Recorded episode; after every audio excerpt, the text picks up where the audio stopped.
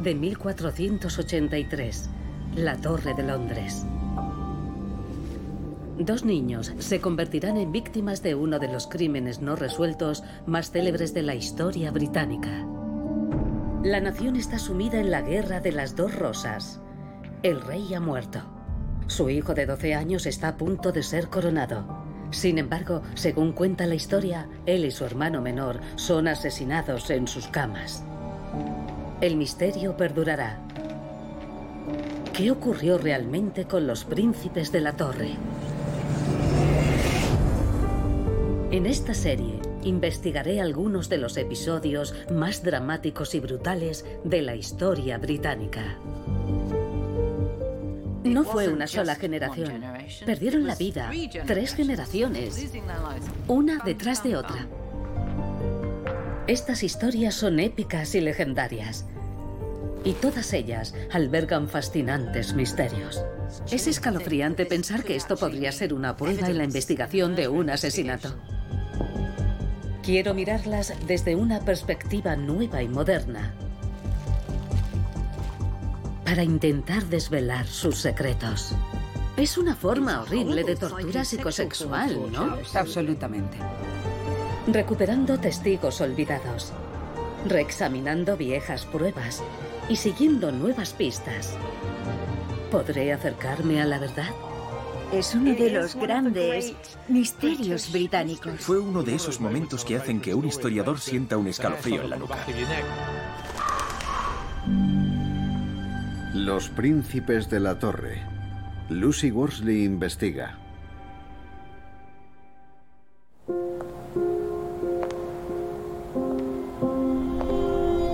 La historia de los príncipes de la torre es como un cuento de hadas. Dos niños inocentes asesinados por su malvado tío Ricardo para poder hacerse con el trono. Hace 500 años fue en este edificio donde los dos jóvenes príncipes, Eduardo y Ricardo, fueron vistos por última vez con vida. Después desaparecieron de los registros históricos. Me gustaría saber si fueron asesinados. Y de ser así, ¿quién fue el responsable?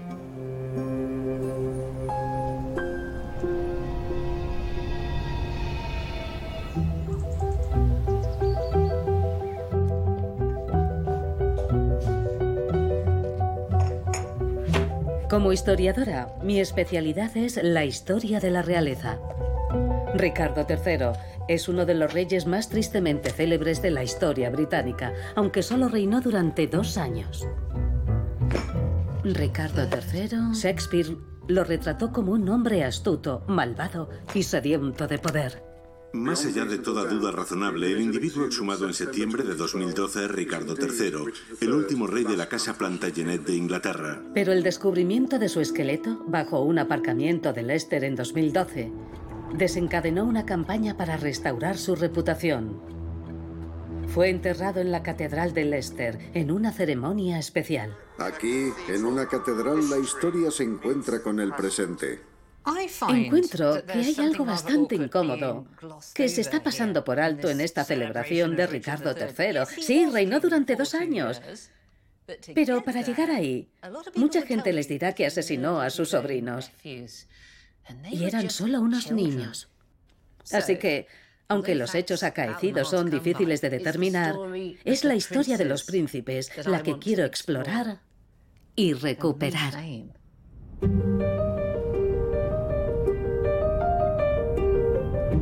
Los príncipes Eduardo y Ricardo tenían solo 12 y 9 años cuando fueron supuestamente asesinados.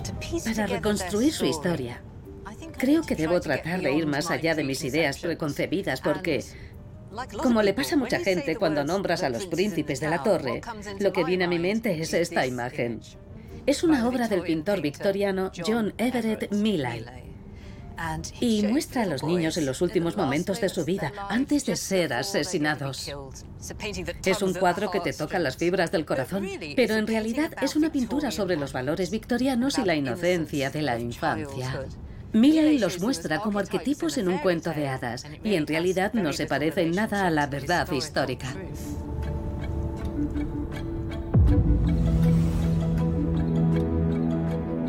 Para descubrir quiénes eran realmente estos niños, necesito entender el mundo en el que vivían. Nacieron en uno de los periodos más violentos de la historia de Gran Bretaña, la Guerra de las Dos Rosas, una lucha que duró décadas por el trono inglés entre dos bandos de la familia real, los Lancaster y los York. Ya se había cobrado un sangriento tributo cuando el bando de York ganó el trono y Eduardo IV se convirtió en rey. Eduardo era despiadado. Asesinó a su propio hermano Jorge por traicionarlo. Pero a Ricardo lo hizo duque de Gloucester, dándole poder en el norte de Inglaterra. El padre de los príncipes, Eduardo IV, era un notorio mujeriego. Y además a nadie le gustaba su esposa. Como rey se suponía que debía casarse con una virginal princesa extranjera con el fin de forjar nuevas alianzas para Inglaterra. Y en lugar de eso, se casó con Isabel Woodville, la viuda de un Lancaster.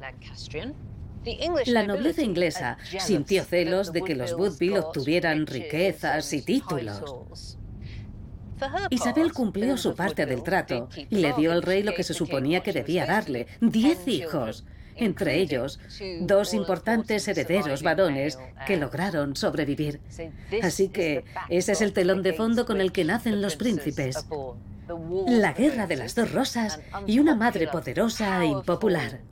El escenario perfecto para escenas de gran dramatismo.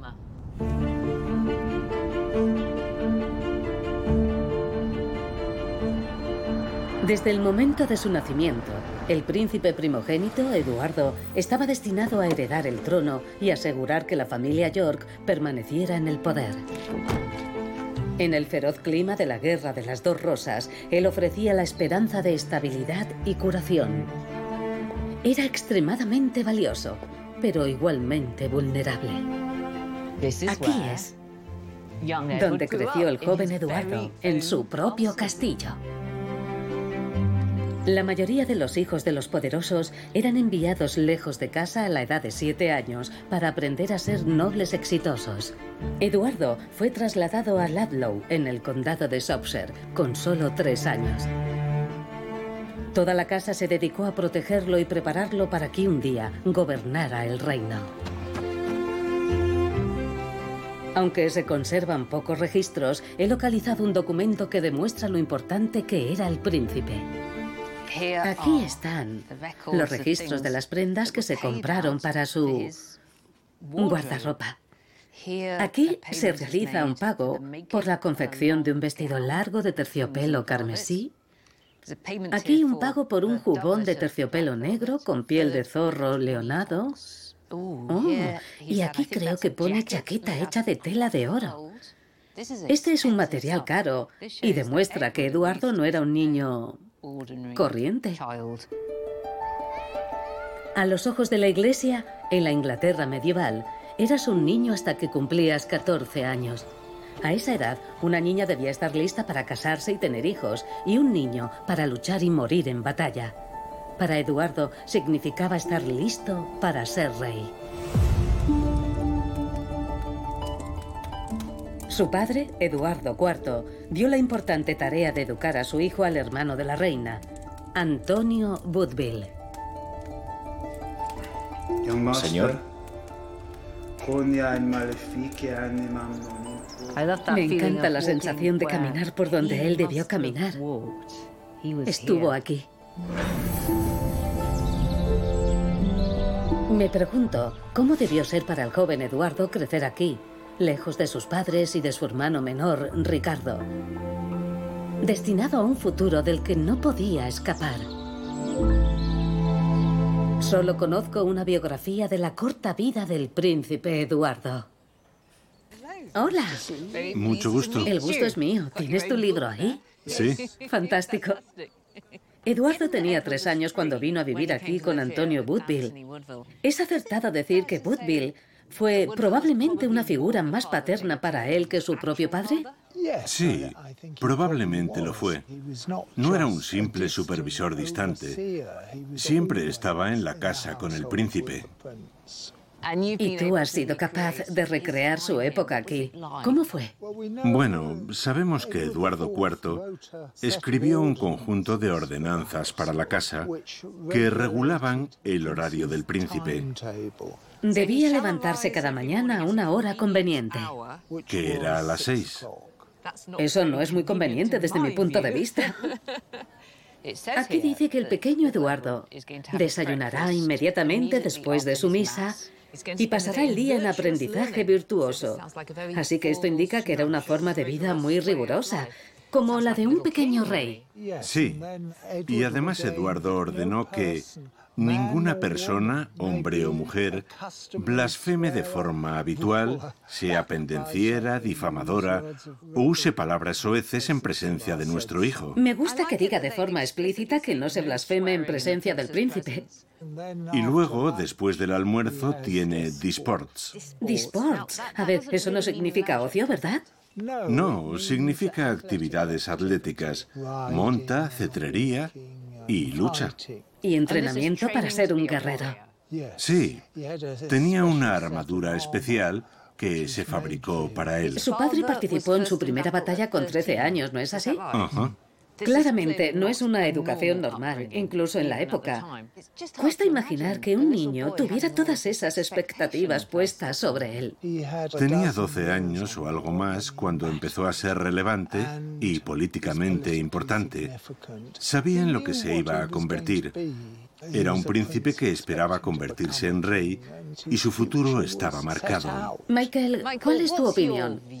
¿Crees que Ricardo III es culpable o no? Sí, por supuesto que es culpable.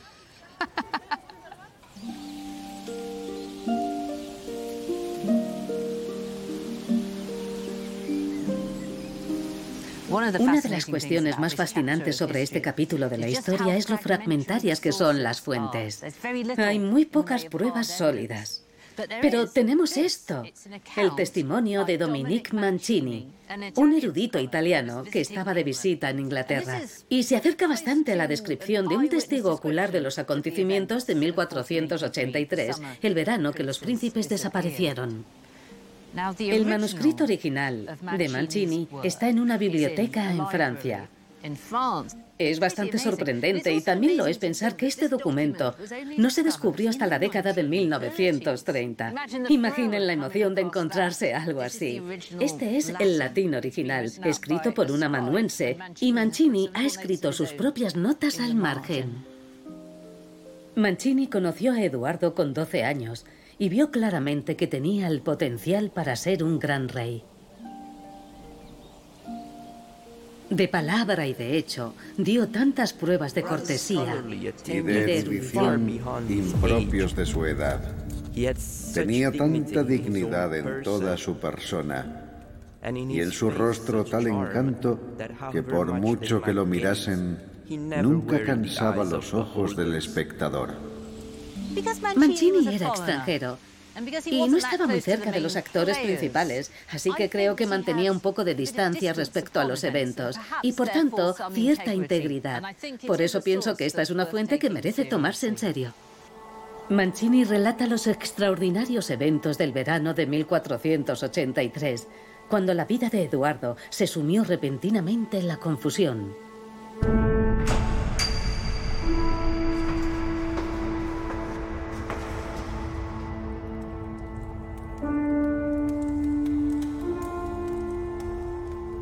Todo se había hecho con el propósito de prepararlo para este momento. Pero llegó antes de lo que nadie esperaba. Dámelo.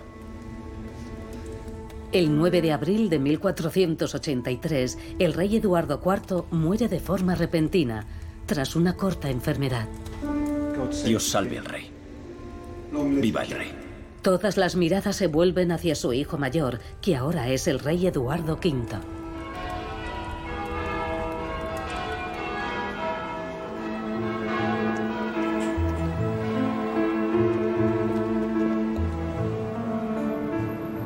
Unos años después, Eduardo habría sido visto como un adulto y esta historia sería muy diferente. Pero solo tiene 12 años cuando se convierte de forma repentina en rey de Inglaterra.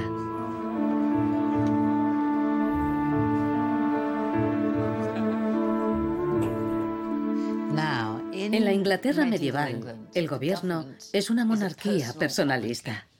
Todo gira en torno al rey. Lo imagino como el Sol en nuestro sistema planetario y todos los nobles son los planetas girando a su alrededor, compitiendo por sus favores. Pero hay un gran fallo en el sistema de gobierno. Y es cuando el rey muere y llega el momento de la sucesión. Se produce un vacío de poder. Es el momento de mayor peligro. Y cuando Eduardo IV muere, surge el problema, porque el pequeño Eduardo solo tiene 12 años y puede ocupar el trono, pero para tomar decisiones alguien tiene que asesorarle. Y en ese vacío de poder entran todos los miembros del consejo, los consejeros del difunto rey. Se miran unos a otros, se evalúan mutuamente, porque saben que quien controle al pequeño rey controlará el país. Así que para comprender lo que sucedió después, voy a confiar en Mancini. Mancini nos cuenta que ante la eventualidad de una muerte temprana, Eduardo IV nombró protector de sus hijos y de su reino a su hermano Ricardo, duque de Gloucester. Y si Eduardo nombró a su hermano Ricardo protector de sus hijos, es porque debía confiar en ese hombre. Pero no todo el mundo confía en Ricardo como único protector y consejero. Mientras este se encuentra en la ciudad de York, el 20 de abril, el Consejo Real se reúne en Londres. A la cabeza de los que quieren impedir que Ricardo tenga todo el poder está la familia materna del joven rey, los Woodville. Temían que si Ricardo tomaba para sí la corona o incluso gobernaba solo, sufrirían la muerte o al menos serían expulsados de su alto estado. Entonces, ¿estaban la reina y su familia, los Woodville, intentando proteger a su hijo de Ricardo? ¿O era todo lo contrario, Ricardo tratando de proteger al pequeño Eduardo, su sobrino, de un golpe por parte de los Woodville? Comienza entonces un tira y afloja que sellará el destino del joven Eduardo. Los Woodville ganan la batalla. El Consejo Real decide no dejar que Ricardo tenga el control total del joven rey. Acuerdan coronar a Eduardo dos semanas después, el 4 de mayo. Es un movimiento que limita aún más el poder de Ricardo. Bien, el 9 de abril de 1483, Eduardo IV muere. El 6 de julio, Ricardo III ocupa el trono.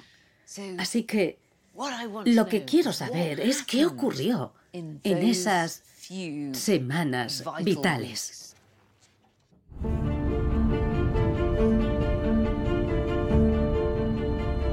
El 24 de abril, dos semanas después de la muerte de su padre, Eduardo parte hacia Londres para preparar su coronación bajo la protección de Antonio Woodville. Así que Eduardo estaba en el limbo desplazándose de un cometido como heredero en espera a otro, ser rey. Estaba entrando en el futuro, aunque luego vendría la bifurcación en el camino de su vida.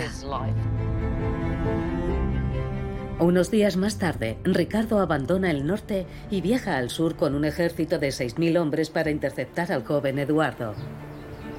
Lo alcanza en Buckinghamshire, en la pequeña villa de Stony Stratford. La casa que busco era una posada, pero no es esa. Eduardo pasó una noche aquí, en lo que actualmente es la casa de alguien. Veo una placa. Creo que podría ser esta. Hola. ¿Eres Kelly? Sí. Hola. Hola. Gracias por recibirme. ¿Sabías cuando viniste a vivir aquí que el príncipe Eduardo V se había hospedado aquí? Sí, lo sabíamos. Conocíamos parte de la historia, aunque lo que no sabíamos es el enorme interés que despierta esta casa.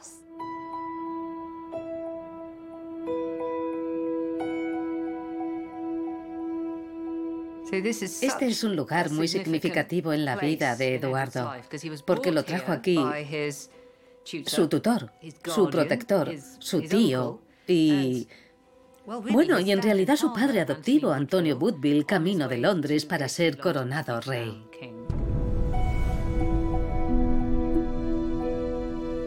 Pero Antonio Woodville se desvió del camino para pasar la noche reunido con Ricardo. Y como resultado de esa noche juntos, Ricardo decidió emprender acciones contra Antonio. A la mañana siguiente lo hizo arrestar. Así que Eduardo estuvo aquí, en esta posada, sin saber lo que estaba ocurriendo. Es cierto que su destino siempre había estado en manos de otras personas, pero ahora eso le quedaría perfectamente claro. Porque aquella noche se despidió de un tío suyo, el tío Antonio Woodville, y a la mañana siguiente su mundo cambió por completo. Ahora estaba bajo la custodia de su otro tío, Ricardo. Hay dos formas de interpretar este suceso. Los partidarios del tío Ricardo dirían, bueno, está haciendo lo correcto, los Woodville son mala gente, y ha tomado a su sobrino bajo su custodia para protegerlo. Pero la otra lectura es que Ricardo ha decidido que los Woodville representan una amenaza para él, para su propia existencia, y tiene que actuar. En ese periodo, durante la Guerra de las Dos Rosas, no hay una coexistencia pacífica. La lucha es despiadada. O estás en la pelea, ganando poder, empleando la violencia, o estás perdido y tus enemigos te devorarán. Para Eduardo, ya supone un duro contratiempo separarse de su tío Antonio Woodville, pero la cosa irá peor. Porque Antonio Woodville es encarcelado y ejecutado. Y de hecho, no volverá a verlo.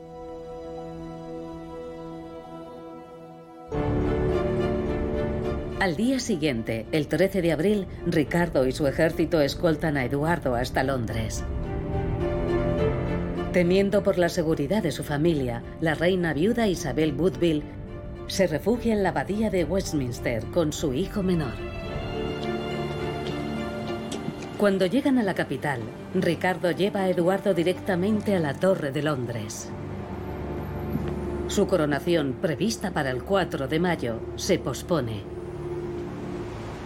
La Torre de Londres en el siglo XV no era solo una cárcel y un lugar de ejecuciones, como la consideramos hoy. También era un fantástico palacio real, el lugar donde un rey se preparaba para su coronación, que ahora tendrá lugar indefectiblemente el 22 de junio. Pero en pocas semanas, la tensión entre Ricardo y la madre del joven rey, Isabel Woodville, que se encuentra en Westminster, aumenta. Aquí está. Ricardo, duque de Gloucester, pide a los ciudadanos de York que le ayuden contra la reina. Y les dice, os rogamos de corazón que vengáis a nosotros en Londres con todo el dinero que tengáis para ayudarnos y asistirnos contra la reina. Su sangre, su adhesión y su afinidad diariamente pretenden asesinarnos y destruirnos por completo a nosotros y a la vieja sangre real de este reino. ¿Qué está ocurriendo realmente aquí? ¿Está Ricardo haciendo su trabajo, pidiendo ayuda para proteger al pequeño Eduardo de buena fe? ¿O pide ayuda para protegerse a sí mismo y su propia ambición?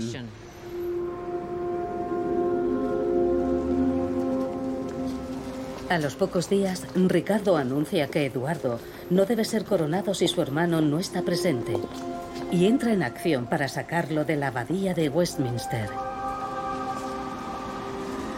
Rodeó el santuario con tropas. Y cuando la reina se vio asediada, entregó a su hijo confiando en que los niños serían restituidos tras la coronación. Con el joven rey y el siguiente en la línea sucesoria, su hermano menor, ahora confinados en la torre, la coronación se pospone de nuevo. Pero, Dios mío, la trama se complicará aún más. El siguiente evento inesperado tendrá lugar aquí. Aquí estaba la cruz de Pablo. Este era un famoso lugar de predicación, donde la gente daba sermones públicos y algo así como la información oficial, y miles de personas se reunían para escuchar. El 22 de junio, un predicador llamado Dr. Shaw soltó una bomba y dijo que cuando Eduardo IV se casó con Isabel Woodville, ya estaba legalmente comprometido con otra esposa. Y el matrimonio con Isabel Woodville era nulo, lo que significaba que toda su descendencia, dice Mancini, era indigna de la realeza. Así que el joven Eduardo, el futuro rey, era ilegítimo. Era lo que se calificaba como un bastardo. Imaginen lo que debió pensar el joven Eduardo cuando escuchó ese rumor. Había pasado de estar a punto de ser rey a ser un bastardo de golpe y porrazo.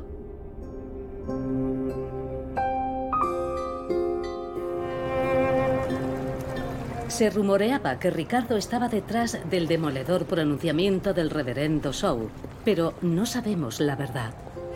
Buenos días, mi pase. Gracias.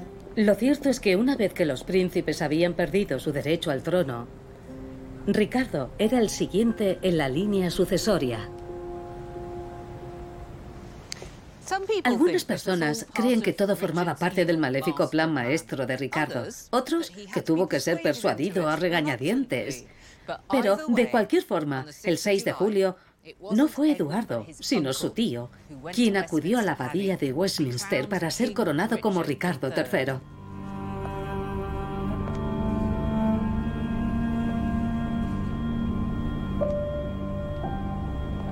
Cuando Ricardo accedió al trono, los dos príncipes seguían en la torre.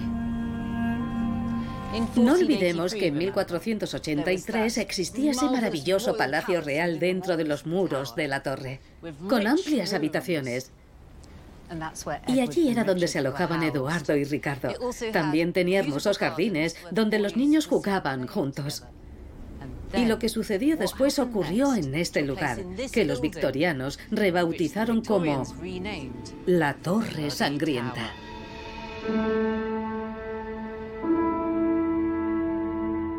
Mancini dice que a todos los asistentes que habían atendido al rey se les prohibió acceder a él.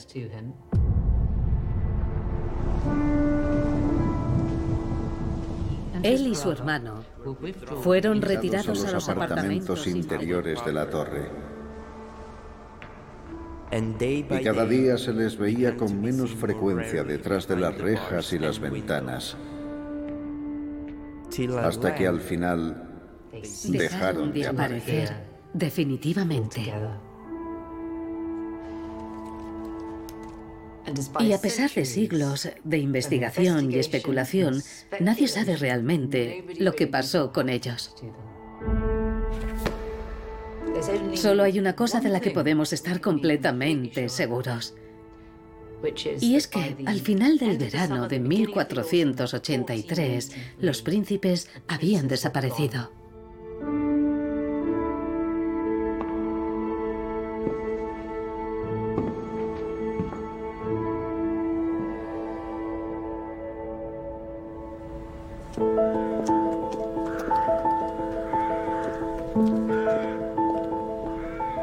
Reinado de Ricardo III fue efímero. Apenas dos años después de subir al trono, murió en el campo de batalla a manos de Enrique VII. Este hecho marcó el comienzo de una nueva dinastía real, los Tudor. Isabel Woodville perduró. Logró fraguar un matrimonio entre una de sus hijas y el nuevo rey Tudor, creando otra reina Woodville.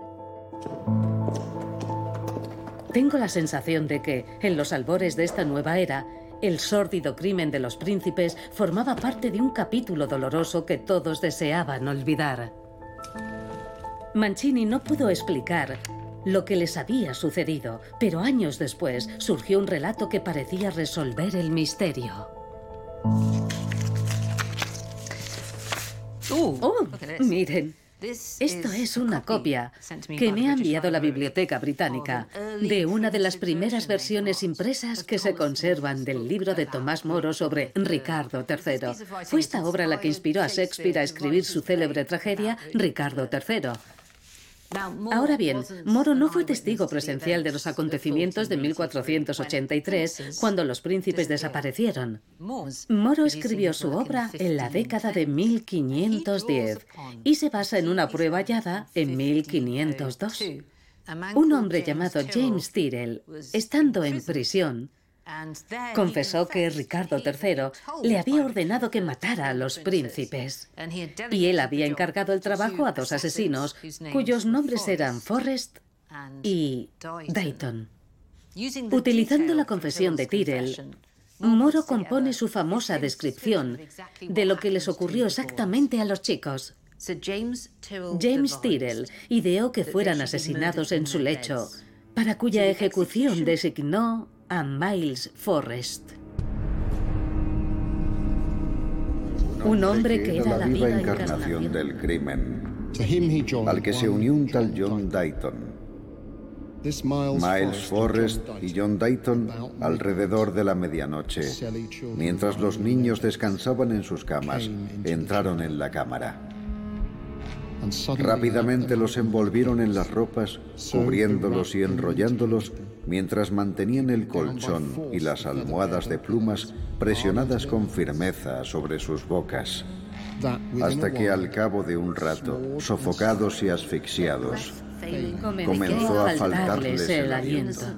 Finalmente entregaron a Dios sus inocentes almas al gozo del paraíso, dejando a los verdugos sus cuerpos sin vida en el lecho. Por muchas veces que lo lea me sigue produciendo la misma congoja. Algunos sostienen que Moro solo escribió esto como una pieza de propaganda a favor de los Tudor para complacer a Enrique VII, cuya familia se había deshecho de Ricardo III. Otros argumentan que no alude a Ricardo III, sino que sería una especie de ejercicio de redacción, una especie de argumento contra la tiranía. Pero el grado de detalles circunstanciales que ofrece sobre el asesinato convenció a algunos de que podría tratarse de una fuente auténtica.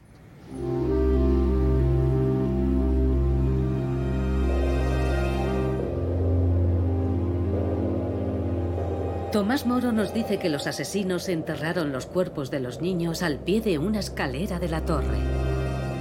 En 1674, 200 años después, unos albañiles que excavaban cerca de esa misma escalera descubrieron una caja de madera que contenía dos pequeños esqueletos. Todo el mundo pensó que eran los huesos de los príncipes, así que fueron depositados en una urna en la abadía de Westminster.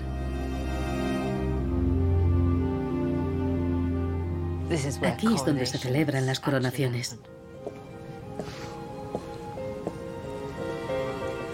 Políticos, primeros ministros, Eduardo I. Ahora estamos llegando a las partes realmente especiales. Creo que es aquí.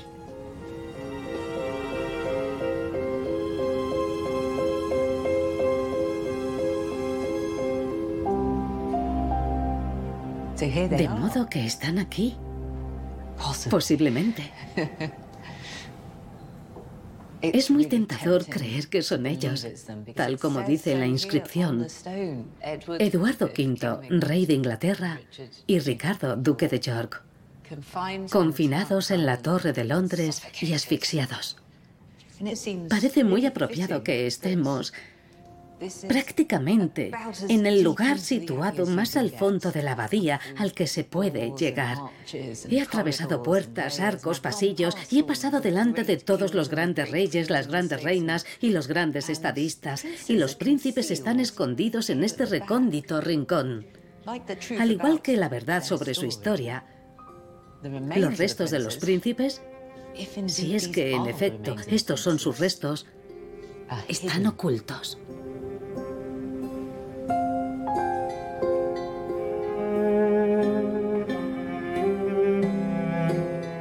En 300 años, el permiso real para abrir la urna solo se ha concedido una vez.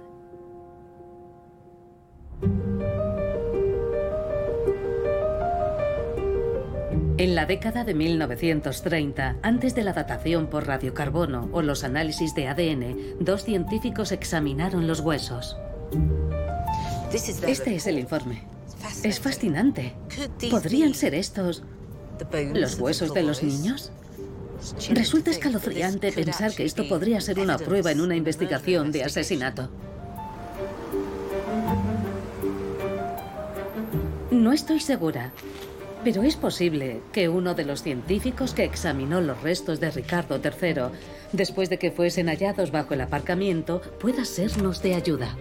Hola. Hola, ¿qué tal? Muchas gracias por ayudarnos con este estudio. Tengo serias reservas sobre este informe. Si quieres te lo explico.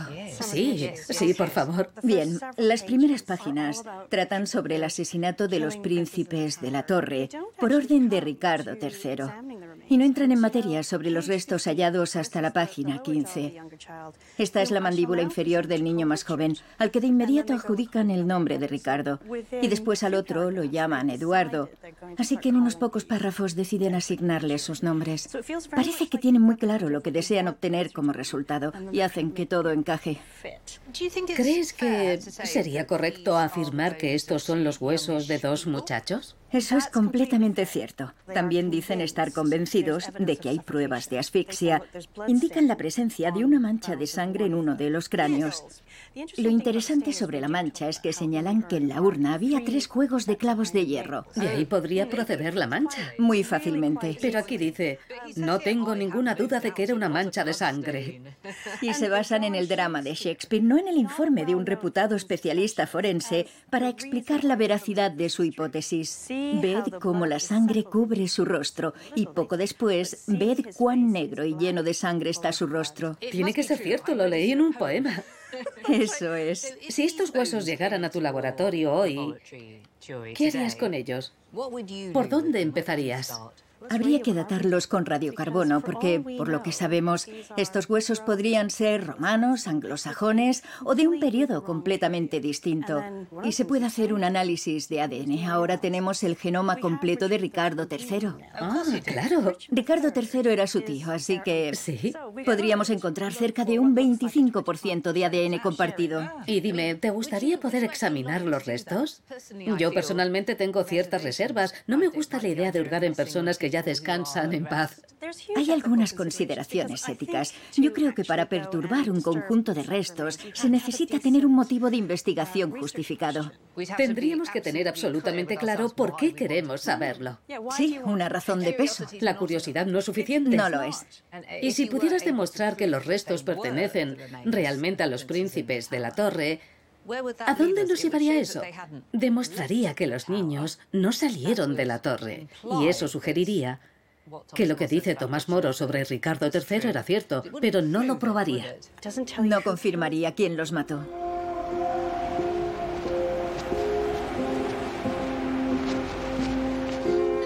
Resulta tentador contemplar la urna de la abadía de Westminster y pensar, sí, ahí están los restos de los príncipes, pero es un interrogante que está muy abierto. Porque en realidad lo único que sabemos sobre la suerte de los príncipes es que desaparecieron. Y no que fueran asesinados, son personas desaparecidas.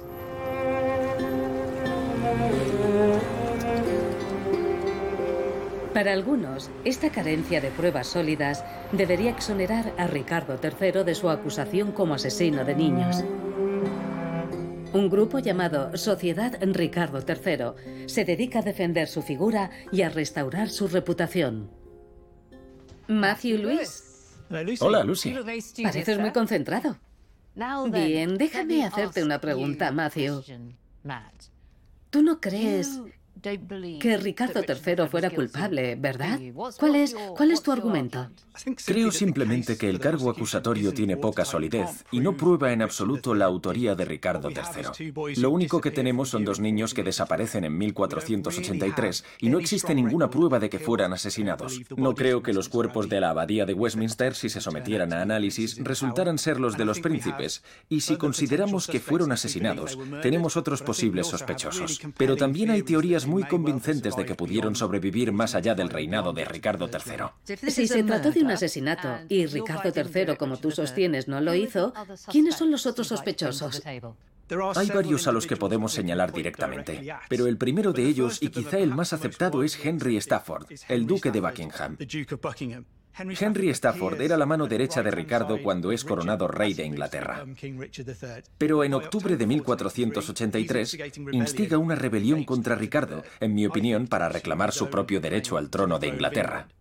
Ahora bien, ¿mató Enrique Stafford a los príncipes como parte de sus esfuerzos por desacreditar a Ricardo y destronarlo? Hay varias fuentes que así lo señalan. Este escrito fue hallado entre una colección de documentos a finales de la década de 1980. Fue escrito probablemente a principios del siglo XVI. Sostiene que los hijos de Eduardo IV fueron ejecutados por el vice del duque de Buckingham. Vice es una palabra medieval que puede ser usada como consejero, pero también puede significar el instrumento de Henry Stafford. Así que podría haber sido su complot para acabar con los príncipes de la torre. Y nadie había reparado en ello hasta la década de 1980. Estaba entre una colección de documentos sobre heráldica aquí, en el Colegio de Armas, y alguien tropezó con él por casualidad. Es un ejemplo muy ilustrativo de cómo algunas pruebas importantes pueden tardar siglos en aparecer. Interesante. Ya hemos hablado del duque de Buckingham y este es este es Enrique VII, ¿no es así? Si fuera cierto que estuvo involucrado, significaría que los niños estaban vivos en 1485. En este caso, los príncipes habrían sobrevivido durante el reinado de Ricardo III y Enrique Tudor los mató después. En efecto, no habría tenido otra opción para poder subir al trono. Lo más interesante es que casi cualquiera de los personajes que estaban en el poder en Londres en la década de 1480 podrían haber tenido interés en deshacerse de los príncipes. Pero tú personalmente no crees que fueran asesinados, ¿verdad? No. ¿Qué crees que les pasó? Creo que es muy probable que al menos uno de ellos fuera trasladado al norte de Inglaterra, a uno de los castillos de Ricardo, lleno de hombres leales a él, en los que podría confiar para mantenerlos en secreto y que nadie pudiera utilizarlos contra él. Sabemos que hubo dos pretendientes al trono que amenazaron el reinado de Enrique VII, el primer rey Tudor.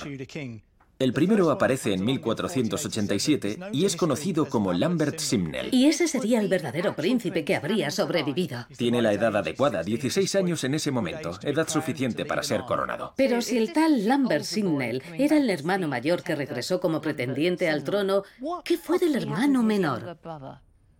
El segundo surge a principios de 1490 bajo el nombre de Perkin Warbeck. Pero tuvo un final trágico, ¿no? Tuvo un inicio brillante en 1490, convenciendo a los monarcas de Europa de que era realmente el príncipe Ricardo y que, por lo tanto, debía ser coronado como Ricardo IV. Pero fue capturado durante un ataque a Inglaterra y ejecutado en 1499. De modo que tú piensas que los muchachos sobrevivieron. Creo que sobrevivieron y que llegaron a desafiar a Enrique VII y que él se ocupó de ese desafío encubriéndolo. Estoy convencida de que has investigado. Solo me preocupa que te hayas sentido demasiado atraído por una historia emocionante y heroica y un final inesperado. Ese es mi temor. Es una buena historia, de ser cierta, pero la clave aquí está en seguir las pruebas. Lo que me preocupa es la idea de que tú, como muchos otros, seguís enfocando esto como una historia de detectives en la que se busca un culpable.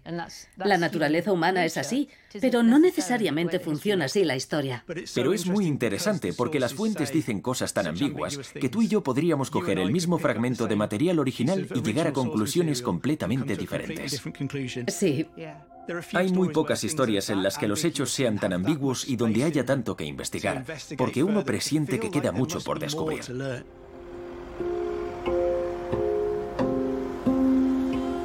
Algo en lo que estoy de acuerdo con Matt es en la ambigüedad de las pruebas. Así que James Tyrrell ideó que fueran asesinados en su lecho. Quizás salgan a la luz nuevas pistas, pero hasta entonces creo que la clave para resolver este misterio es interrogar a las fuentes que tenemos. Para cuya ejecución designó a Miles Forrest. Y a él se unió un tal John Dayton. El relato de Tomás Moro incluye detalles tan específicos sobre la noche del asesinato de los príncipes que quiero averiguar de dónde sacó todos esos datos y su posible veracidad. Esta es mi primera visita a la abadía de Backfast. Hola. ¿Puedo entrar? Gracias.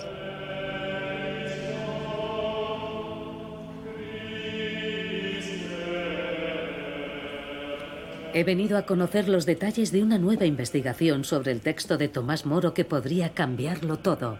Pero antes, quiero ver una extraordinaria reliquia religiosa. Tomás Moro era un católico devoto al que Enrique VIII hizo ejecutar por oponerse a su plan de reforma de la Iglesia. Hola. ¿Puedo pasar? Por supuesto. Gracias. Como acto de devoción religiosa, solía llevar oculta bajo la ropa una camisa de pelo de cabra dolorosamente gruesa. ¿Esta es la camisa auténtica? Esta es. Siento un enorme escepticismo sobre la naturaleza exacta no solo de las reliquias sagradas, sino de todas las reliquias, como el supuesto sombrero de Enrique VIII o el birrete del cardenal Wolsey. Pero este objeto es especialmente notable, ya que es muy posible, de hecho tú no tienes ninguna duda, que esta camisa estuviera en contacto con la piel de un hombre que vivió hace 500 años. Tomás Moro fue decapitado el 6 de julio de 1535 y el día anterior se lo dio a su hija adoptiva, Margaret Giggs. Más tarde pasó a la diócesis de Plymouth y la diócesis de Plymouth nos pidió a nosotros que lo expusiéramos aquí para ser venerado públicamente. Todos son eventos históricos verificables. Y eso lo convierte en una reliquia auténtica. ¿Qué significado tiene esta prenda para la persona que lo porta? Esto es algo que él eligió llevar porque lo identifica con el sufrimiento que Cristo padeció en la cruz. Llevar esta prenda todos los días crea una conexión muy estrecha con el dolor de Cristo. Es una visión del mundo muy diferente, en verdad. Mucha gente opina que el libro de Tomás Moro sobre el ascenso al trono de Ricardo III es mera propaganda a favor de los Tudor. Supongo que si alguien se siente tan comprometido con su fe como para hacer algo así de forma regular, no es fácil que se deje intimidar por el poder mundano, ¿verdad? Creo que el hecho de que no estuviera de acuerdo con que Enrique VIII se convirtiera en el jefe de la Iglesia indica que estaba dispuesto a arriesgar su vida. Me parece un argumento de mucho peso en contra de que fuera un mero propagandista. Sí, creo que su carácter, su vida y su obra indican que era un hombre comprometido con la verdad y con la justicia.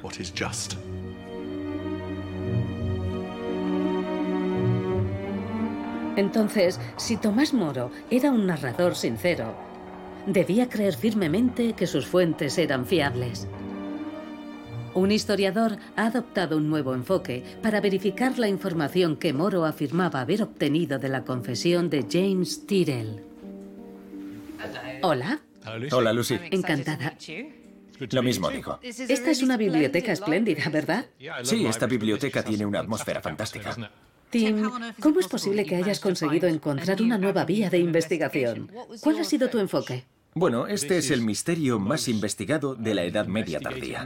Para la mayoría de la gente, el verano o el otoño de 1483 es donde termina la historia, pero creo que en realidad el verano de 1483 es donde la historia comienza.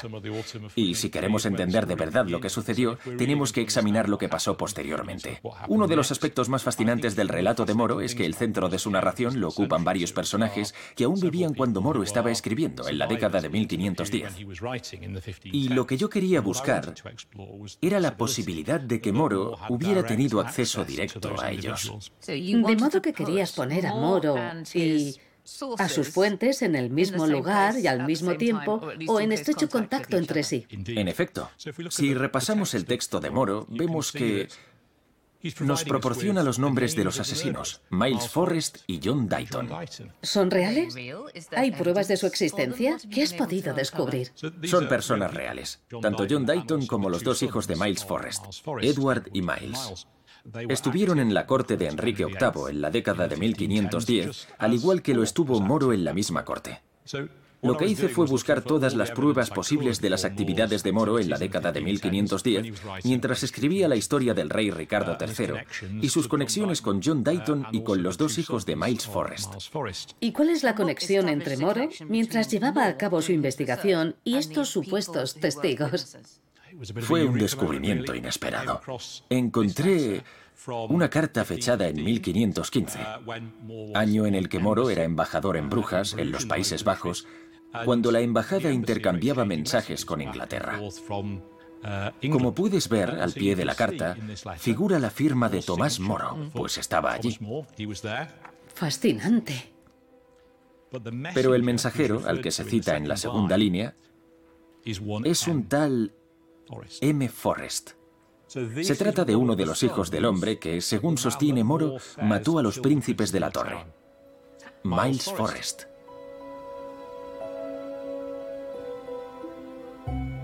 Fue uno de esos momentos que hacen que un historiador sienta un escalofrío en la nuca, porque sitúa a Moro en el mismo lugar y en las mismas fechas que uno de sus testigos clave.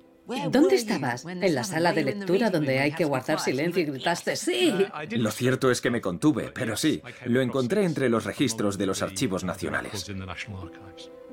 Y creo que aumenta significativamente la credibilidad del relato de Moro. Así que esta carta prueba que justo en el momento en que Moro estaba escribiendo su historia, estuvo personalmente en contacto cara a cara con el hijo de uno de los autores de los asesinatos. Eso es. Así que es perfectamente posible que reconociera, bueno, mi padre lo hizo, fue él. Sigue habiendo muchos condicionales y peros, pero lo que has hecho es hacer más plausible que Moro esté diciendo la verdad. Has fortalecido los cimientos de su credibilidad. Pienso que hemos demostrado claramente de dónde provienen las fuentes de lo que antes se consideraba un relato potencialmente especulativo o incluso deliberadamente engañoso. Ya.